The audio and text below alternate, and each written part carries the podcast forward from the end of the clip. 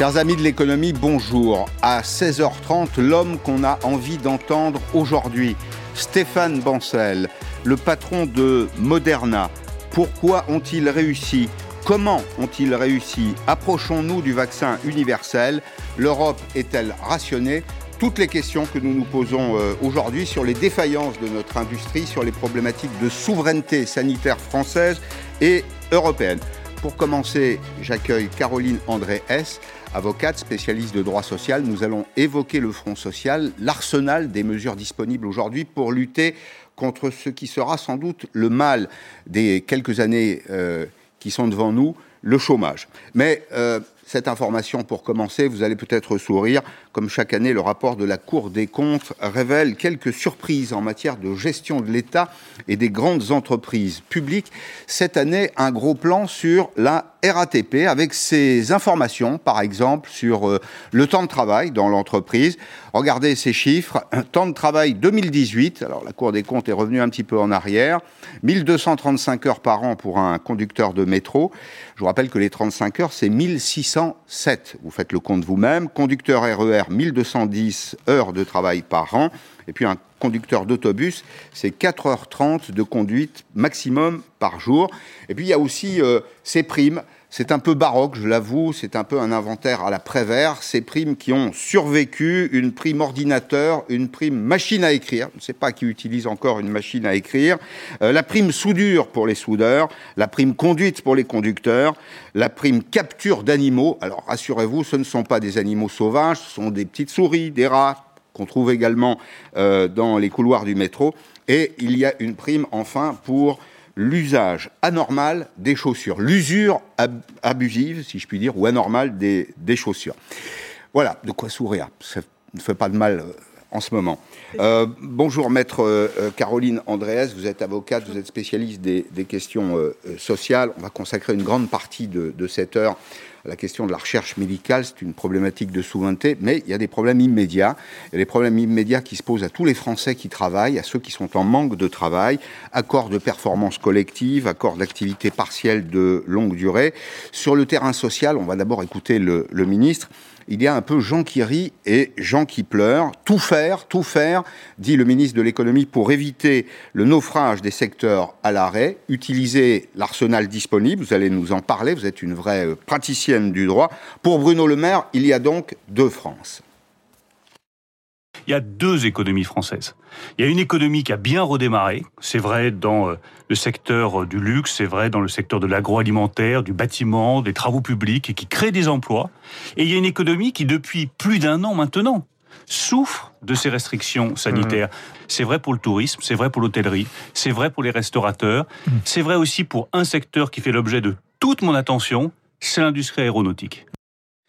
Alors, Maître Caroline Andrés, est-ce que nous avons tous les outils dans l'arsenal disponible aujourd'hui pour lutter sur le terrain social contre la crise que nous vivons depuis un an et qui s'annonce sans doute assez longue?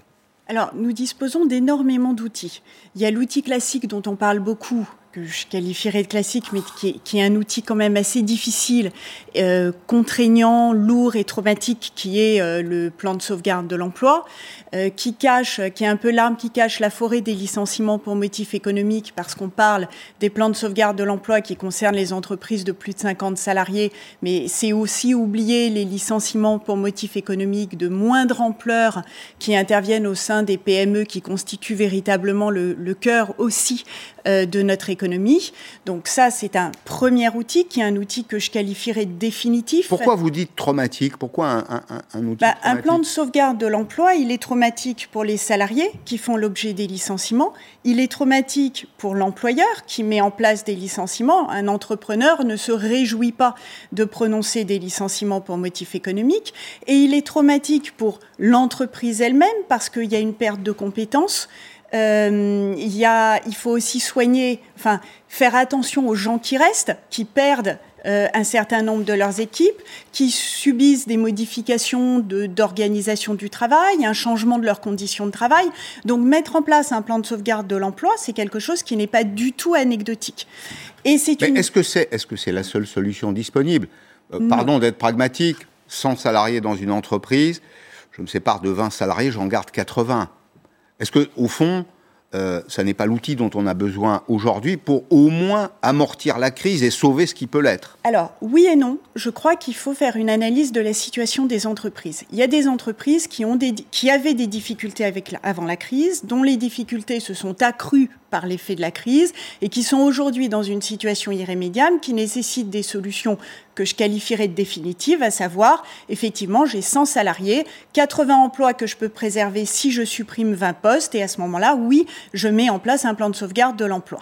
En revanche, on a aussi des entreprises qui sont dans une situation économique qui aujourd'hui est difficile, compte tenu du contexte sanitaire qu'on connaît, mmh. qui ont besoin d'une certaine flexibilité, que ce soit en termes d'organisation du travail, de remise à plat de leur maillage géographique, d'organisation de leurs établissements, mais qui n'ont pas forcément besoin de décisions définitives, parce qu'elles se disent Aujourd'hui, je rencontre je vais rebondir.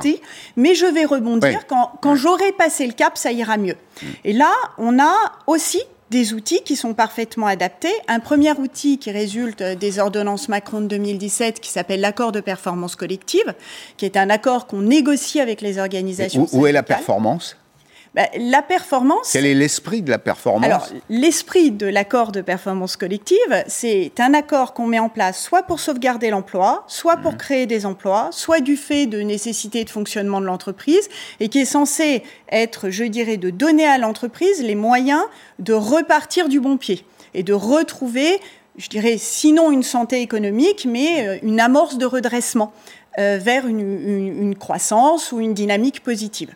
Et c'est un accord qui permet de modifier la durée du travail à la baisse, de modifier la rémunération tout en respectant les minima euh, conventionnels ou légaux, euh, de modifier l'affectation géographique d'un salarié et euh, c'est négocié avec les organisations syndicales représentatives. La modification est proposée aux salariés. Et si le salarié l'accepte, ben, son contrat est corrélativement modifié. En revanche, s'il refuse cette modification, il fait l'objet d'un licenciement qui est causé par le refus d'application et, la pratique, la, pratique dans les entreprises où euh, vous intervenez, oui. des salariés qui acceptent de perdre un peu, qui sont capables de partager le risque Beaucoup, énormément. J'ai beaucoup, on a signé récemment, et, euh, mais aussi avant la crise, beaucoup d'accords de performance collective, parce que ces accords, alors je sais qu'ils sont beaucoup contestés, puisque on part un peu du principe, on se dit, mais finalement, les, les, organisations syndicales ont le couteau sous la gorge, et euh, c'est pour sauver l'emploi. Le, le, rapport de euh, force leur est pas favorable, il faut dire les choses clairement. Oui, mais on a quand même des organisations syndicales représentatives, elles sont formées, il faut un accord majoritaire, hein, c'est-à-dire des organisations syndicales qui ont représenté plus 50% des voix. Il ne faut pas oublier que les organisations syndicales, tous les quatre ans, elles, elles sont élues par les salariés. Donc si mmh. elles acceptent n'importe quoi, elles risquent aussi de ne pas être réélues. Euh, donc elles sont quand même très vigilantes à cela, à préserver l'emploi. Et la réalité, c'est que ces accords permettent aussi, alors oui, ils sont contraignants, oui, ils peuvent faire perdre un, un certain nombre d'avantages, ils peuvent faire peser des contraintes sur les salariés, mais ils permettent aussi de sauvegarder l'emploi. Et il y a des effets. pas le seul outil. Non, d'accord, très bien. Je sais qu'il y, en a d'autres. Il y a l'activité partielle de longue durée. Il y a des dispositifs de pré-retraite sur lesquels on va revenir. Mais juste une, question qui n'est pas malicieuse. Est-ce qu'il y, est y, a un effet d'aubaine dans tout ça? Est-ce qu'au fond, il y a des entreprises peut-être moins responsables qui profitent de ces dispositifs pour se séparer de, de collaborateurs de façon un peu définitive, qui en profitent au fond pour alléger la voilure?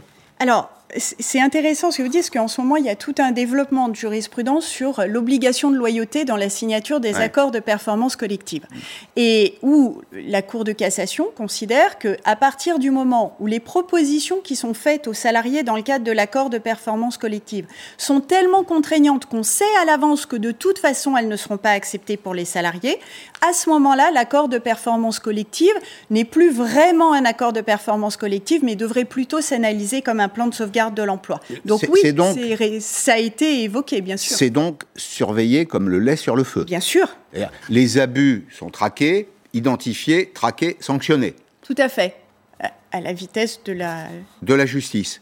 Alors, est-ce que euh, dans le domaine de l'activité partielle de longue durée, on trouve aussi euh, des ressources pour, euh, pour épouser la crise? D'abord, est-ce que c'est fluide? Vous savez, une des questions qu'on se pose très régulièrement en France, c'est qu'il y a des textes, il y a des dispositifs, en général, ils sont théoriquement parfaits, mais on s'aperçoit que souvent, il est compliqué de les mettre en œuvre. Est-ce que, cette fois, c'est simple de prendre des mesures rapides, efficaces et protectrices? Alors, juste sur cette question de fluidité, lorsque euh, le 18 mars, tout le monde a été confiné et que le 19 mars, toutes les entreprises de France ont fait des demandes d'activité partielle, le serveur euh, du site de l'activité partielle s'est mmh. évidemment emballé et les remboursements ne sont pas intervenus immédiatement. Si ce n'est que dès le mois suivant, les remboursements sont intervenus ponctuellement euh, sur les bons montants et, la machine finalement s'est un peu emballée parce que tout le monde s'est connecté sur le site en même temps, mais après les choses ont, fonctionné extrêmement bien et avec beaucoup de fluidité. On est en vitesse de croisière aujourd'hui?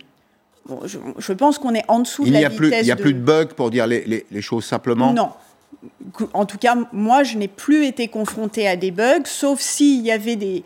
Là où il y a des bugs, c'est quand la demande d'activité partielle n'a pas été demandée correctement, qu'il y a des demandes de modification qui sont effectuées, et là, à ce moment-là, ça fait une sorte de double demande qui crée un bug et qui retarde les modalités d'indemnisation. Bon, là, on a des outils qui sont relativement innovants pour protéger l'emploi. Je, je, pense à tous ceux qui vont rentrer sur le marché du travail, à ceux qui ont un job aujourd'hui, qui ont envie de le garder on traverse une période qui est très difficile, très euh, compliquée. Vous avez évoqué l'obligation de loyauté, mais est-ce qu'il nous manque encore dans l'arsenal qu'on a imaginé au cours de cette crise des outils qui permettraient, des trous dans la raquette ou des outils qu'on n'a pas imaginés qui permettraient d'apporter des solutions?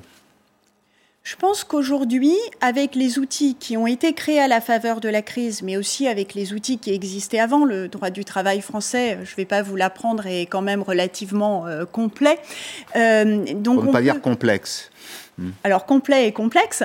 Euh, et, donc effectivement, entre les outils qui ont été créés à la faveur de la crise et hmm. les outils qui préexistaient, je pense qu'on a quand même un arsenal qui nous permet de disposer euh, d'une gamme d'outils euh, quand même relativement large pour faire face à beaucoup de situations. Deux mots également des salariés un peu plus âgés dans les entreprises. La tentation, c'est souvent de se débarrasser de ses collaborateurs, d'abord parce qu'ils ont souvent une très longue carrière dans l'entreprise, donc ce sont les salaires les plus élevés. On oublie de dire que ce sont également souvent les plus savants, ceux qui ont le plus euh, d'expertise, qui sont capables de transmettre leur, euh, leur savoir-faire. Alors je sais qu'il existe des mesures de requalification à partir de 50 ans. On va en formation et puis euh, on trouve un, un, autre emploi quand c'est possible. Et puis il y a aussi des plans de fin de carrière qui s'adressent à des salariés qui auraient autour de 59 ans, qui sont à deux ans de la retraite, qu'on accompagne. Est-ce que dans ce domaine, il n'y a pas quelques abus de, de commis? Alors, l'usage excessif des pré-retraites, ce qu'on va appeler les pré-retraites.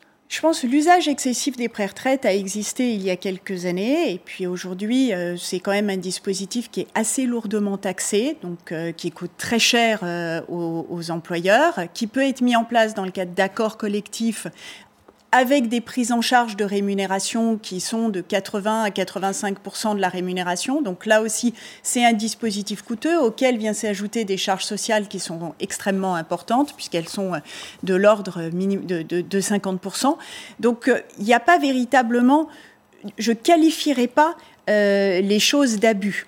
En revanche, il est vrai qu'il peut y avoir euh, mise en place de ces dispositifs pour permettre des transferts de compétences, mhm. avec en associant à la mise en place du dispositif de pré-retraite, notamment des dispositifs de tutorat pour assurer la préservation des compétences dans l'entreprise et leur transmission vers les, salariés les, plus jeunes. les plus jeunes. Quel est l'état d'esprit aujourd'hui dans les entreprises où vous intervenez? C'est la résilience, la résignation, la résistance. Quel mot vous utiliseriez? C'est un peu, je crois que ça tout dépend du secteur d'activité dans lequel on est. C'est-à-dire que les secteurs d'activité qui sont sous oxygène grâce aux, différentes aides qui sont consenties par l'État, euh, on est plus dans une phase de résilience et de préparation euh, de euh, la sortie de crise qui et, et, ils craignent effectivement que les aides s'arrêtent d'un seul coup sans pour autant que l'activité ait redémarré. Donc eux, il y a plutôt une résilience. A priori, ça ne sera pas le cas. C'est effectivement ce qui a été indiqué par Elisabeth Borne. Et ministre après ministre, chacun intervient pour dire que l'aide de l'État ou les aides publiques seront maintenues aussi longtemps que les mesures de restriction euh, euh, dureront. Mais est-ce qu'il y a oui, mais on ne peut plus avoir de mesures de restriction sans pour autant que l'activité reprenne au niveau auquel elle était préalablement à la crise. En fait, la vraie difficulté. C'est là la zone de danger pour vous? Pour moi, la zone de danger, elle est là. Elle est que effectivement, il va y avoir une sortie de crise. La réalité qu'il y a un certain nombre de secteurs d'activité qui ne vont pas redémarrer, même si juridiquement et administrativement, ils en ont la possibilité. Ils ne vont pas redémarrer au même niveau que celui qui était existant préalablement à la crise. Et un dernier point que je voulais voir avec vous, c'est la question du télétravail. Elisabeth Borne, avec le sifflet du gendarme, le télétravail sans exception, c'est la règle, a répété ce matin la ministre du Travail sur RTL. On a permis, parce qu'il y avait des difficultés psychologiques exprimées par les salariés, de revenir pour ceux qui en expriment le besoin, un jour par semaine. Mais la règle, ça reste 100% de télétravail. Et je peux vous assurer qu'on va, on va vérifier que c'est bien ce qui est appliqué. Il faut absolument appliquer au maximum le télétravail. Qu'est-ce que ça vous inspire, ça, le télétravail? Il semble que c'est pour longtemps. Bah, le télétravail, euh, de toute façon, il est certain que les mentalités évoluent à, faveur, à la faveur de la crise et qu'il va y avoir des modes de travail euh, qui, qui, vont se modifier. Après, le télétravail n'est pas une option, j'entends le point. Euh, néanmoins, les entreprises... C'est moi qui le dis, hein. Non, non, mais j'entends le, point de Madame le ministre. Mmh. Néanmoins, les, les, les entreprises s'organisent comme elles le peuvent pour, pour organiser à la fois du présentiel et du télétravail. C'est pas toujours si simple. Il y a des personnes qui ne peuvent pas travailler en télétravail. Il est important aussi que ces personnes soient encadrées et elles ne peuvent pas l'être uniquement par des gens en télétravail. Donc euh, le télétravail est favorisé au maximum, mais il ne peut pas être... Euh, imposé. Merci beaucoup. Merci d'être venu dans Périscope. Je vous rappelle ce, rendez-vous dans maintenant moins d'une demi-heure. Euh, Stéphane Bancel. Stéphane Bancel, c'est le patron de, Moderna. Nous allons évoquer avec lui les perspectives d'un vaccin universel. Nous allons nous demander pourquoi euh, cette entreprise a réussi là où nous avons euh, échoué et nous demanderons si l'Europe est rationnée. Si je pose les choses de façon encore plus simple, si Moderna va favoriser les États-Unis et oublier ou rationner l'Europe. Avant d'ouvrir cette page consacrée à la recherche, à l'industrie pharmaceutique, euh, cette information, 7000 emplois à protéger pour Accor Invest. Accor Invest, c'est la société qui est propriétaire des murs des euh, hôtels euh, du groupe Accor. Bruno Le Maire annonce ce matin un gros effort pour éviter une véritable catastrophe économique. Accor Invest, qui possède les murs de beaucoup d'hôtels en France et ailleurs, mhm. qui aujourd'hui est en grande difficulté financière. C'est euh, des milliers d'emplois. C'est 7000 emplois en France. Mhm. Donc nous allons effectivement accorder un prêt garanti par l'État à Accor Invest d'un demi-milliard d'euros. Bonjour euh, professeur, je vous laisse le temps de vous installer. Professeur Gérard Pouvourville, vous êtes professeur d'économie de la santé, professeur honoraire à l'ESSEC, mhm. l'ESSEC Grande École. J'ai une question, une réflexion à partager avec vous pour commencer. Faut-il s'étonner des échecs euh, français dans le domaine sanitaire, notamment le domaine des vaccins, dans un pays euh, qui affiche très régulièrement sa défiance à l'égard de la recherche, ou en tout cas l'animosité à l'égard des chercheurs ou de la communauté de la recherche est très élevée dans un pays où on fait régulièrement le procès du big pharma, autrement dit des laboratoires, et dans un pays où ceux qui euh, défendent les initiatives mixtes dont on aurait besoin aujourd'hui, privés, publics, sont aussitôt soupçonnés de conflits d'intérêts. Je l'admets, l'addition est lourde, mais c'est un échec aujourd'hui. C'est un échec, mais je trouve que vous avez quand même aussi la main assez lourde, en fait, euh, pour, pour, plein de raisons. Si vous voulez le, vous parlez de, bien entendu, tout le monde parle de l'échec de, du vaccin de Pasteur et du vaccin de, de, Sanofi, ou plutôt du retard pris par le vaccin de Sanofi. Euh, on peut, on peut se dire c'est de la faute à la France en fait. C'est en gros ce que vous, étiez en train de dire. Je, m'interroge, je, me pose des questions. Mais on peut aussi se Enfin, il y a deux cas un peu différents. Il y a le cas de l'Institut Pasteur et le cas de Sanofi. Je pense qu'il faut les séparer, les traiter différemment. Euh, L'Institut... Enfin, il y a des similitudes. L'Institut Pasteur a fait euh, en premier lieu, parce qu'il a investi finalement dans trois pistes vaccinales. Hein. Il ne faut pas oublier qu'il y a encore deux pistes vaccinales actives. Euh, Elles et seront actives en 2030 ou avant? Ah non, euh, si à partir du moment où le pré... pour le moment le, le Pasteur déclare que les essais précliniques sont très prometteurs. Ça ne dit pas grand-chose sur le clinique, mais il faut attendre qu'il passe effectivement en clinique pour le savoir. Potentiellement, vous savez, j'ai regardé, avant de venir justement, je voulais regarder un peu le taux d'échec moyen hein, dans le, la, l'industrie vaccinale. Dans le médicament, en gros, c'est 1 sur 10, hein, le, mhm. taux de succès. Pardon, je vais prendre le taux de succès à l'inverse. Dans le vaccin, c'est plutôt 4 sur 10, en fait. Hein. donc, euh, pardon, c'est le taux d'échec est de 4 sur 10. Bon, donc, euh, après tout, euh, on peut espérer, de la même façon qu'AstraZeneca a, mené à bien son développement vaccinal, on peut espérer qu'une des deux pistes, effectivement, ou les deux pistes de Pasteur passe, la, passe la rampe. On peut aussi espérer que à la suite de, du développement clinique de Sanofi, ce n'est pas un échec complet, hein, c'est un échec, euh, c'est un échec en termes. Euh, d'après ce que j'ai compris, le constat a été fait que probablement il n'avait pas une efficacité suffisante pour les personnes les plus à risque. C'est pas un échec complet. Alors, c'est pas un échec complet, sauf que aujourd'hui on a des vaccins qui sont efficaces à 95 par conséquent, euh, dans le domaine économique, tous ceux qui, seront, qui, qui, présenteront une performance inférieure ne trouveront pas de place sur le marché. C'est pas sûr, pour deux raisons. Euh, d'une part, euh, d'une part la demande est énorme. Hein. D'une part, la demande est énorme. Regardez, maintenant, aujourd'hui, en France, on dit on ne pourra pas s'en sortir si AstraZeneca euh, euh, met pas les bouchées doubles, et même il a été sommé de mettre les bouchées doubles. Donc, d'avoir plusieurs acteurs vaccinaux, même, enfin, si Sanofi, finalement, est sur le marché en septembre, Pasteur, ça risque d'être un peu plus long. Hein. Euh, c'est une bonne chose. La deuxième chose qui est assez importante, si vous voulez, c'est le, les, les, vaccins, c'est assez intéressant, parce qu'en fait, avoir plusieurs vaccins, finalement, c'est pas une mauvaise chose. Mmh. C'est pas une mauvaise chose parce que euh, un vaccin peut être plus ou moins efficace selon un certain nombre de groupes de personnes, l'âge, les personnes à risque, etc. Donc avoir plusieurs vaccins avec des qui ont prouvé leur efficacité, même si elle n'est pas de 90%, AstraZeneca n'est pas à 90%, c'est une bonne chose. Ça donne une disponibilité quand même pour eh, s'assurer d'immuniser quand même une large partie de la population. Et je vous donne un, tout, aucun vaccin, il y a très très peu de vaccins qui, actuels qui ont 90% d'efficacité, mm. hein, très très peu. Mm. Euh, le vaccin contre le pneumocoque qui doit tourner autour de 60-65, vous voyez. Et en fait, ça suffit quand même pour euh, acquérir une immunité collective qui, euh, qui ensuite permet effectivement de, de, de, limiter la circulation du virus. Je rajouterai quelque chose après votre question. Allez-y. Non, j'ai juste, je voulais qu'on on partage ce, ce, reportage sur le, les causes de l'échec de, de Pasteur. Pourquoi est-ce que ça ne marche pas? Ben Parce que le, vaccin n'est pas suffisamment efficace, vous l'avez dit. C'est une impasse peut-être qui traduit aussi une faute technologique euh, et qui appelle vraisemblablement des, corrections. Vous allez nous dire d'ailleurs dans quelle direction il faudrait s'orienter. Nous avons en France choisi pardon, là aussi je vais un peu charger la barque, hein, de relocaliser le doliprane alors qu'on est absent sur la course au vaccin, et c'est là que sont quand même les enjeux de l'innovation.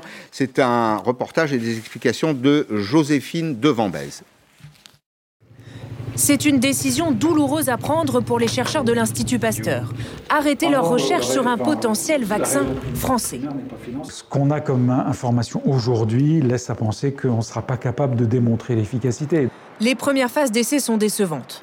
Administré à des volontaires, le vaccin déclenche la production d'anticorps.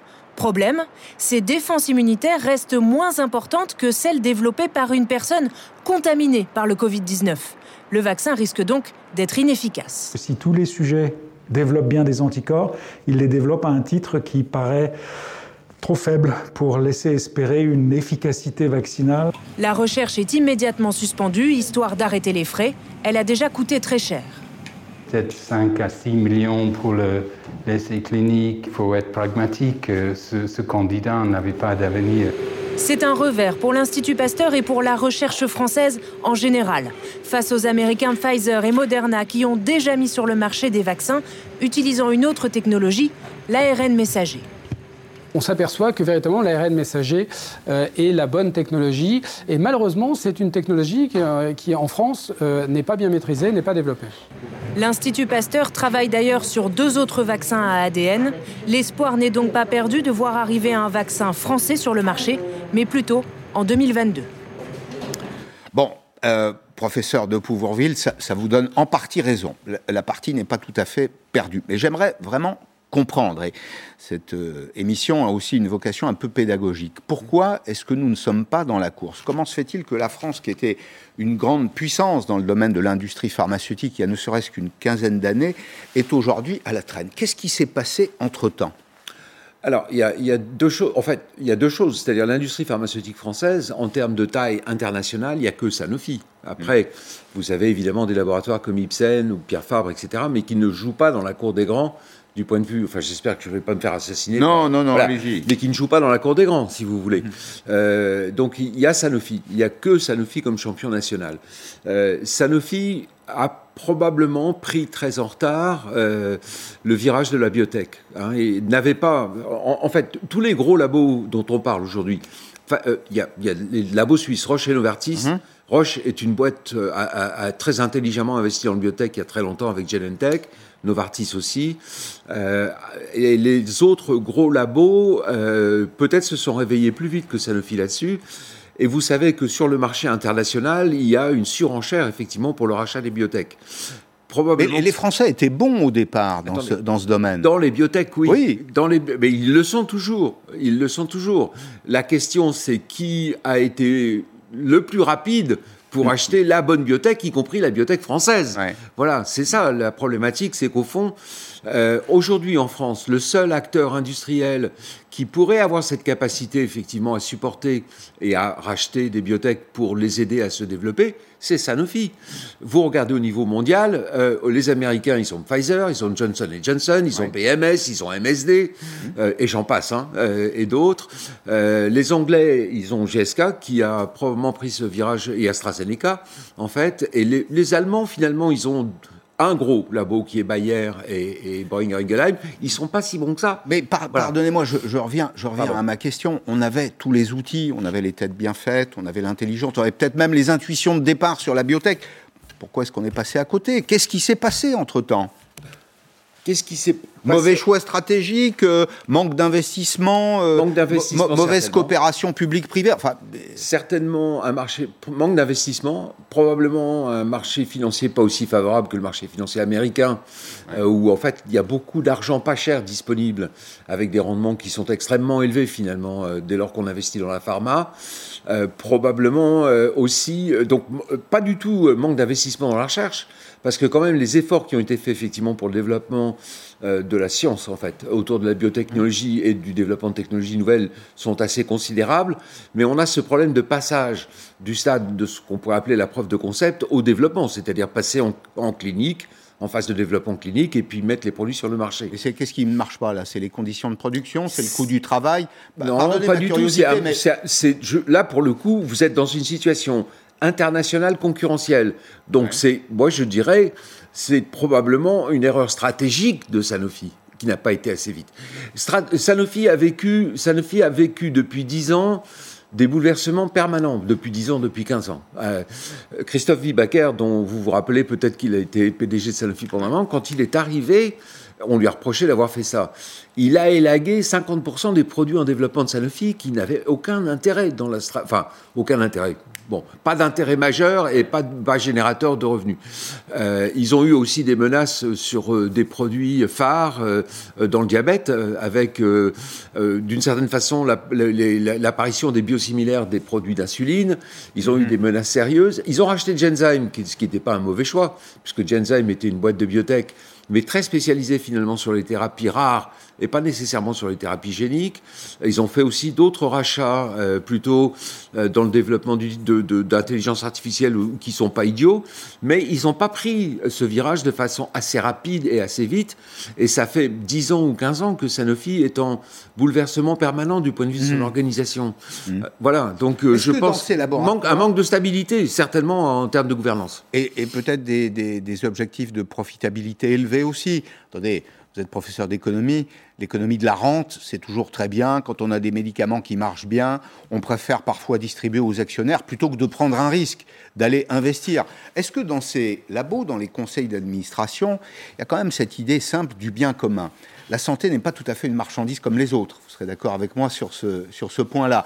Est-ce que, au fond, rendre service à la communauté, ça passe avant la réalisation des profits euh, des actionnaires. Et je ne les condamne pas du tout parce que j'ai bien conscience que pour trouver, il faut chercher, et que pour chercher, il faut massivement investir et accepter de perdre. Alors là, vous vous éloignez un peu du sujet des vaccins, hein, Monsieur Perry, euh, même si c'est une question tout à fait importante. Euh, le, les, big pharma, effectivement, ont des objectifs de rentabilité, de profitabilité à relativement court terme.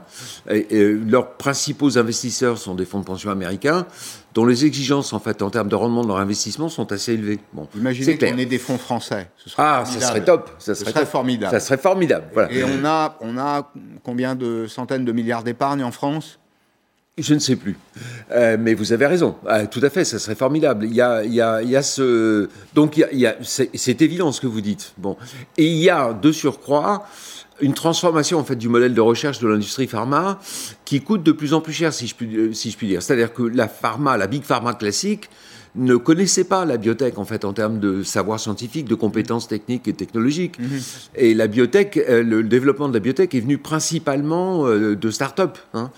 La grosse majorité des produits qui aujourd'hui arrivent avec une demande de mise sur le marché au niveau européen sont soit directement issus de biotech, soit directement issus de biotech avec des partenariats de pharma. Small, small is beautiful, comme on dit. Small is probable. Non, c'est small is beautiful et c'est simplement que small est, est innovateur. C'est-à-dire que quand vous n'êtes pas euh, dans une grosse entreprise avec euh, des labos de recherche qui sont sur des pistes euh, qu'on connaît bien, qu'on maîtrise bien, etc., donc on continue dans le prolongement, on a du mal à faire des ruptures technologiques. Si on cherche ce qu'on a déjà trouvé, c'est un problème. Voilà, voilà. embêtant. Voilà. On va partager ensemble cette petite séquence avec Bruno Le Maire, le ministre de l'économie. Vous comprenez, le gouvernement il a une espèce de patate chaude entre les mains aujourd'hui parce qu'on voit que les autres réussissent et j'attends euh, avec impatience l'entretien que j'aurai dans un quart d'heure avec Stéphane Bancel, un Français le patron de, Moderna. Euh, mais le gouvernement, il est évidemment confronté à la colère des Français.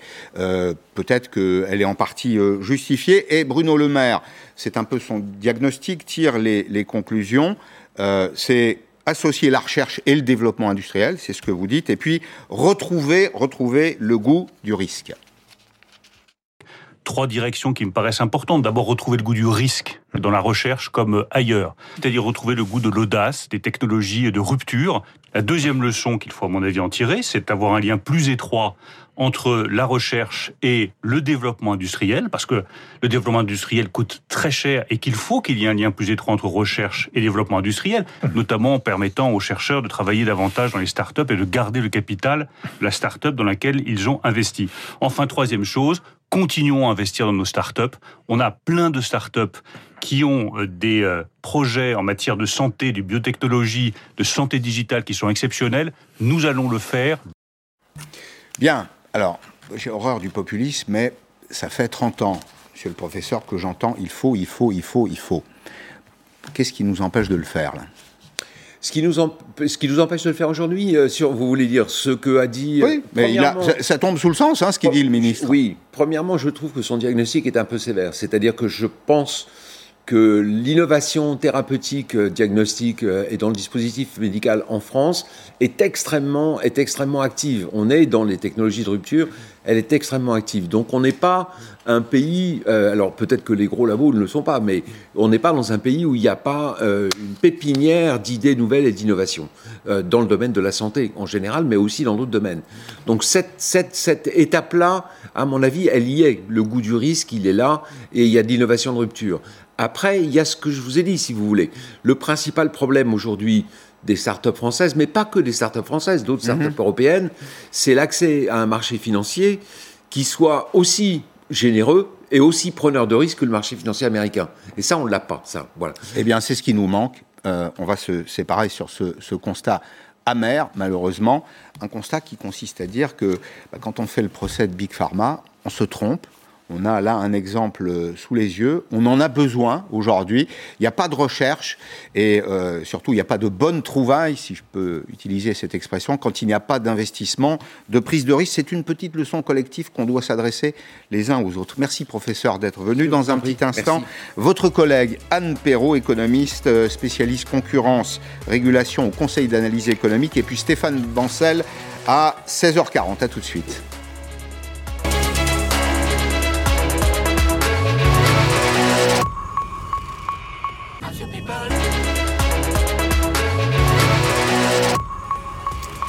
Anne Perrault est avec nous, économiste, chercheur, euh, concurrence, régulation au Conseil d'analyse économique.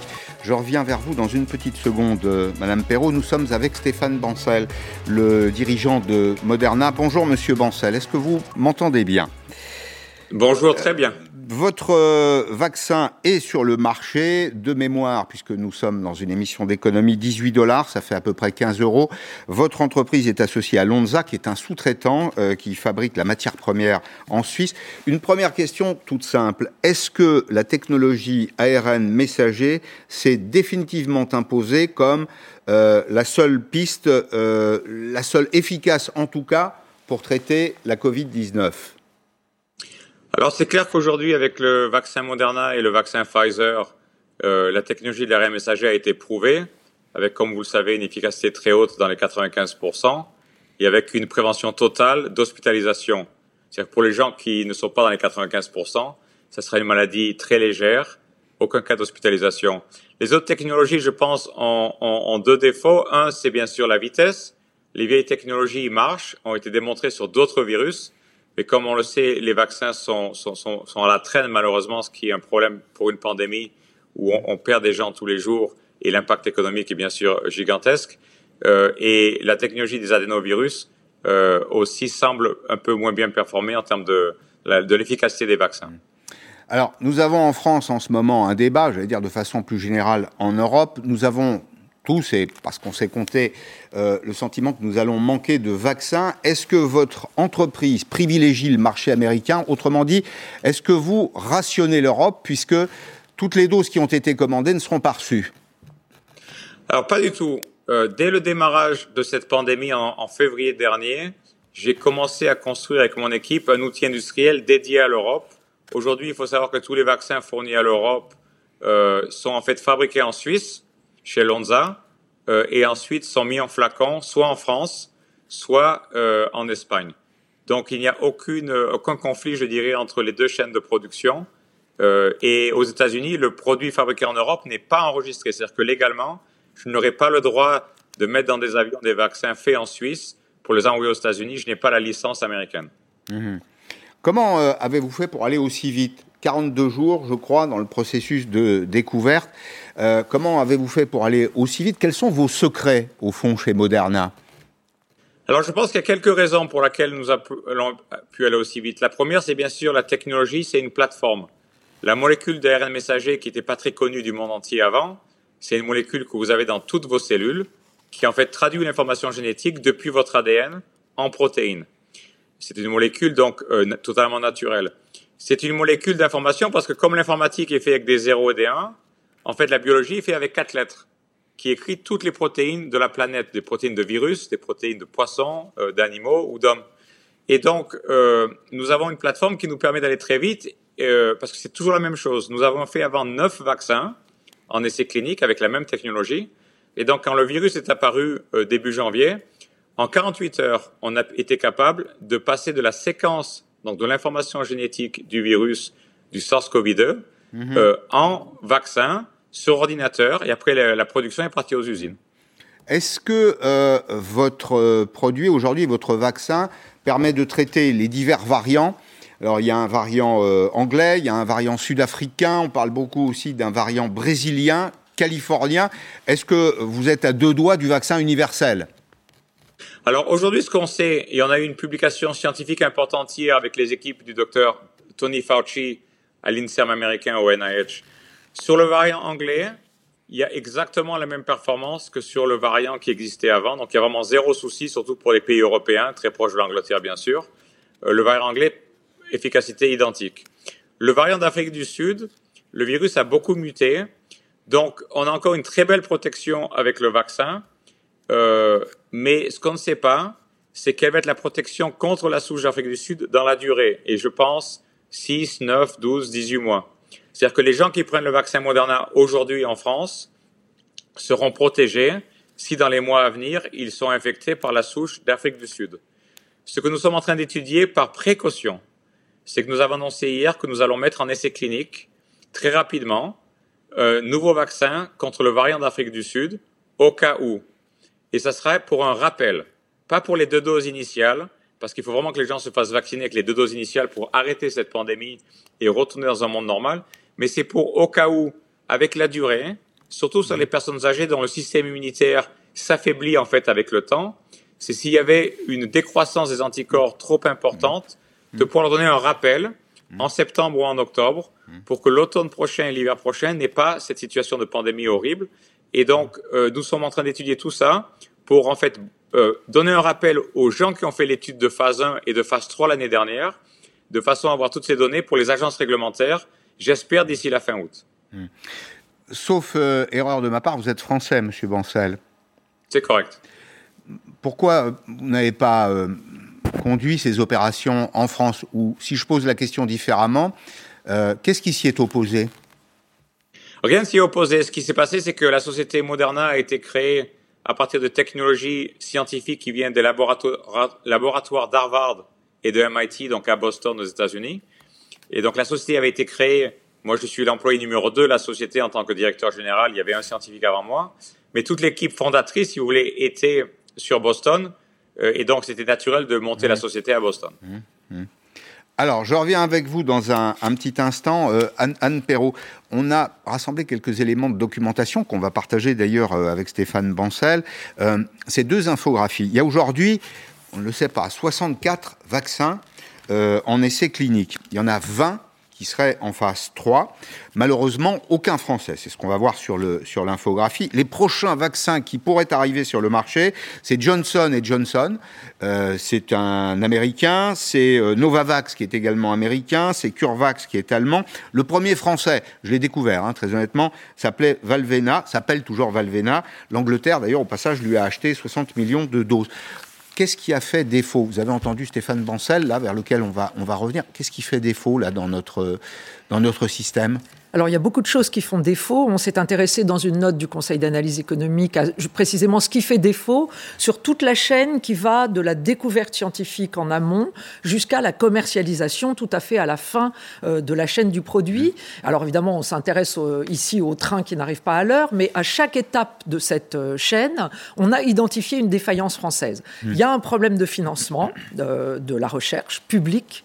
la recherche publique en France est moins financée que dans les autres pays. Et surtout, nous avons euh, diminué euh, les, crédits alloués à la recherche publique en France depuis 7 euh, ou 8 ans, alors que par exemple l'Allemagne, qui partait d'un niveau hmm. supérieur au nôtre dans les années 2010-2011, a encore accru sa, capacité de financement. Enfin, ceux qui ont trouvé en Allemagne sont deux chercheurs turcs qui, ont bénéficié sans doute d'argent public, mais dans le cadre d'une société privée. Alors ça, c'est le deuxième élément, c'est que avec les biotechnologies, on n'est plus dans la grosse chimie que hmm. pratiquaient les big pharma Mhm. Et il faut une osmose particulière entre la recherche euh, scientifique et euh, les premières étapes du développement. Et ça, c'est le fait des, des start-up, par exemple, mhm. Euh, mhm. celles qui. Alors, on, vient de parler de l'exemple de Boston, qui est exactement. Et d'ailleurs, le patron de Moderna vient de parler de la proximité avec Harvard et avec le MIT.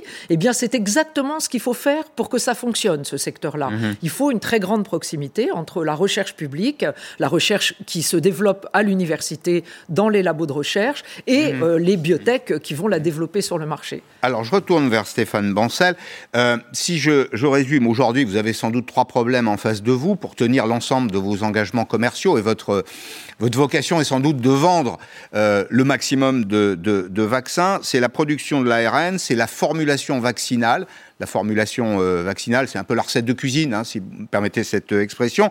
Et puis c'est la production. C'est dans ce domaine, ce dernier domaine de la production, le, produit final, qui a euh, une, panne ou des retards?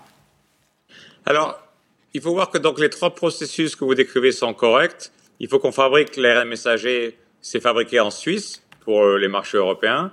Ensuite, il faut qu'on mette donc la formulation, qui est en fait une petite boule de gras, de lipides, autour de l'ARN messager pour le formuler. Ça a aussi lieu en Suisse dans notre cas. Et ensuite, c'est l'enflaconnage. C'est donc mettre le vaccin qui hmm. arrive dans des grands sacs de 100 litres de vaccin, les mettre dans des flacons où il y a 10 doses donc par flacon. Ça, c'est fait en Espagne et en France. Donc aujourd'hui, ce qu'il faut bien voir, c'est que le challenge que toute l'industrie a, c'est que généralement, il faut 3 à 4 ans pour construire un outil industriel pour un nouveau vaccin. Hmm. Comme vous le savez, via les, les la durée donc qu'on a eu avec le vaccin, une approbation en moins de 12 mois. Le problème qu'on a tous, c'est qu'on a les problèmes typiques de démarrage de chaîne de production, que généralement vous mettez au point pendant des fois jusqu'à une année. Vous faites des petits lots pour que les équipes mmh. apprennent à faire le produit, que les machines soient affinées, etc. Tout ça a lieu en temps réel, sans, sans stock dans euh, les pharmacies. Ou... Et donc, dès qu'il y a un petit euh, dérapage, qui est normal, mmh. et ça se voit tout de suite, et c'est sur la première page des journaux. Mmh. Pensez-vous que les Européens ont fait un mauvais choix, un peu protectionniste? Vous avez dit euh, il, y a, quelques semaines que euh, tout avait été fait pour protéger Sanofi. Est-ce qu'on paye aujourd'hui, euh, selon vous, cette politique était une politique un peu conservatrice de protection des intérêts des industries européennes? Alors, comme j'étais pas dans la Commission européenne et des discussions sur les autres sociétés, je peux pas commenter. Ce que je peux vous dire, c'est sur Moderna, ce que j'ai vu, c'est que malheureusement, bien qu'on ait des discussions très tôt avec certains pays européens euh, au printemps dernier, hein, euh, et en fait après que ça s'est devenu un processus européen, euh, c'est parti à l'Europe. Euh, donc on a eu les premières discussions sérieuses en août, mais le contrat final n'a eu lieu qu'en novembre-décembre. Et donc euh, on a effectivement perdu du temps parce qu'on n'a eu aucune aide pour construire l'outil industriel. Une des raisons que l'outil industriel de Moderna est plus avancé aux États-Unis qu'en Europe, c'est que le gouvernement américain nous a aidés financièrement, a pris des risques très mmh. tôt pour nous aider au cas où le vaccin marcherait. Et le problème en Europe, c'est qu'on n'a pas eu un euro d'aide pour acheter des machines, embaucher du personnel ou euh, sécuriser des matières premières très importantes. Parce que si on n'a pas de matières premières, on peut pas faire de vaccin, bien sûr. Bien sûr. Euh, et donc, ça a été le problème qu'on a eu avec l'Europe. Donc, quand Mme von der Leyen, la présidente de, l'Union européenne, euh, vous demande à vous, euh, Stéphane Bancel, où sont les vaccins, vous lui répondez où est l'argent? Je lui, réponds juste qu'aujourd'hui, je ne suis pas un magicien. Euh, la qualité des produits pharmaceutiques est extrêmement importante. On ne fera jamais de compromis sur la qualité des vaccins.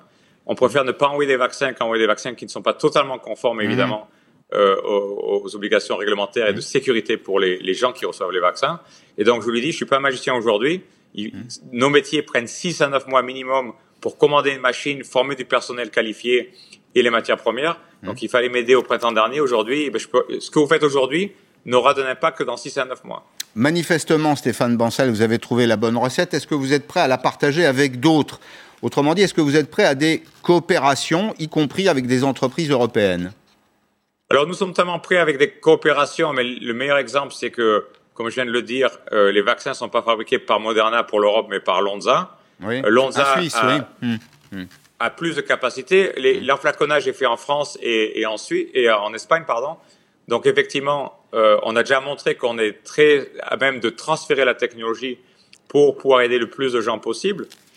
Euh, donc euh, on l'a déjà fait. Si, si, on, si on manque de vaccins, vous dites c'est pas c'est pas de ma faute à moi Stéphane Bancel.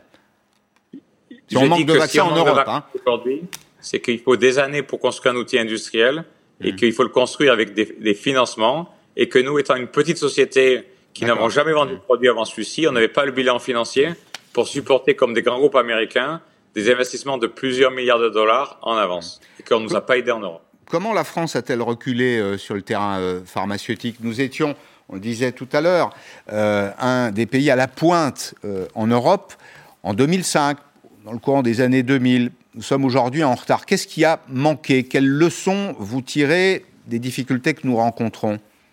Je pense exactement les thèmes que Mme Perrault a énoncés il y a quelques minutes. C'est-à-dire que pour que la biotechnologie marche, il faut euh, de très bonnes universités, et ça on a bien sûr ça en France, avec de la très bonne recherche.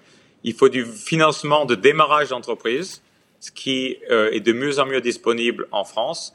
Ce qui manque beaucoup en Europe, j'en ai parlé avec plusieurs dirigeants européens ces dernières années, c'est le capital pour la croissance. Il faut voir qu'au Moderna, on a investi 3 milliards de dollars depuis le démarrage de la société jusqu'au lancement du premier produit. 3 milliards de dollars.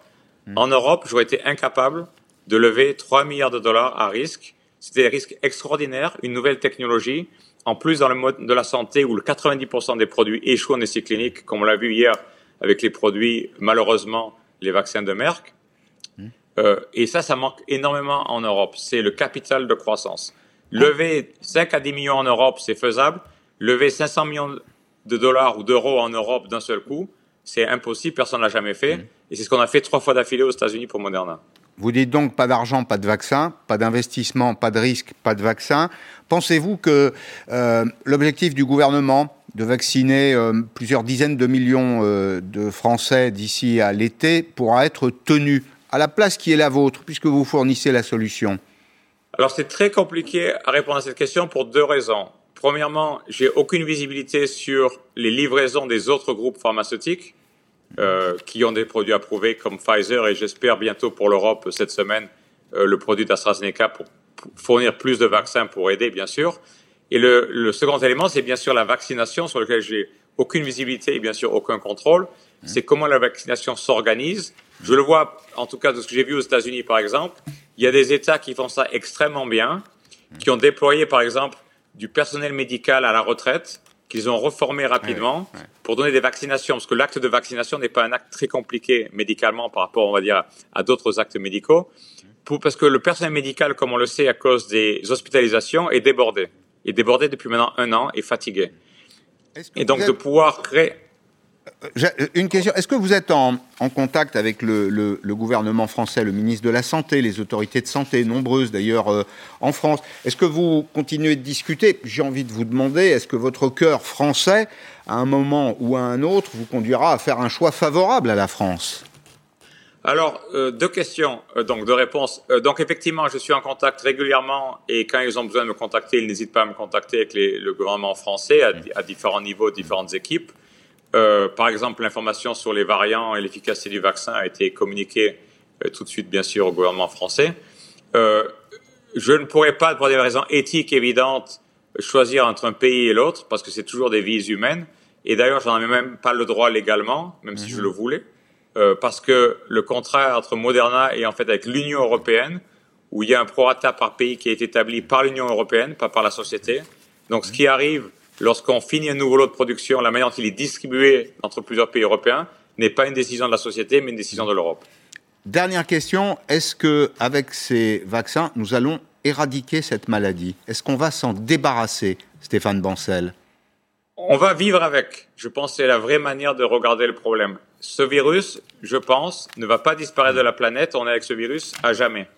Ce qu'on va être capable de faire, et je pense la décision de Moderna ce week-end, annoncée hier, de démarrer un nouvel essai clinique sur le variant va faire qu'on va vivre avec ce virus comme on vit avec la grippe. On va devoir faire régulièrement des rappels sur des nouvelles souches de virus. Comme la grippe, le SARS-CoV-2 est un virus à base d'ARN messager et donc il a muté depuis janvier dernier. Les médias ne font que qu'en parler maintenant, mais ça fait depuis janvier qu'il mute régulièrement. Il va continuer à muter à jamais. Donc la seule manière de vivre avec ce virus, c'est des rappels réguliers qui mhm. attaquent les nouveaux variants. Merci, merci beaucoup Stéphane Bancel. Merci d'avoir passé euh, ces quelques minutes avec nous. C'était euh, éclairant. Euh, merci, Madame. Je suis désolé, ça a été très court, mais vous allez revenir dans Périscope. Je vous promets qu'on a encore beaucoup de choses. Ouais, là, j'y ai passé l'après-midi quand même. Hein. Bien, merci à tous. À demain, 16 h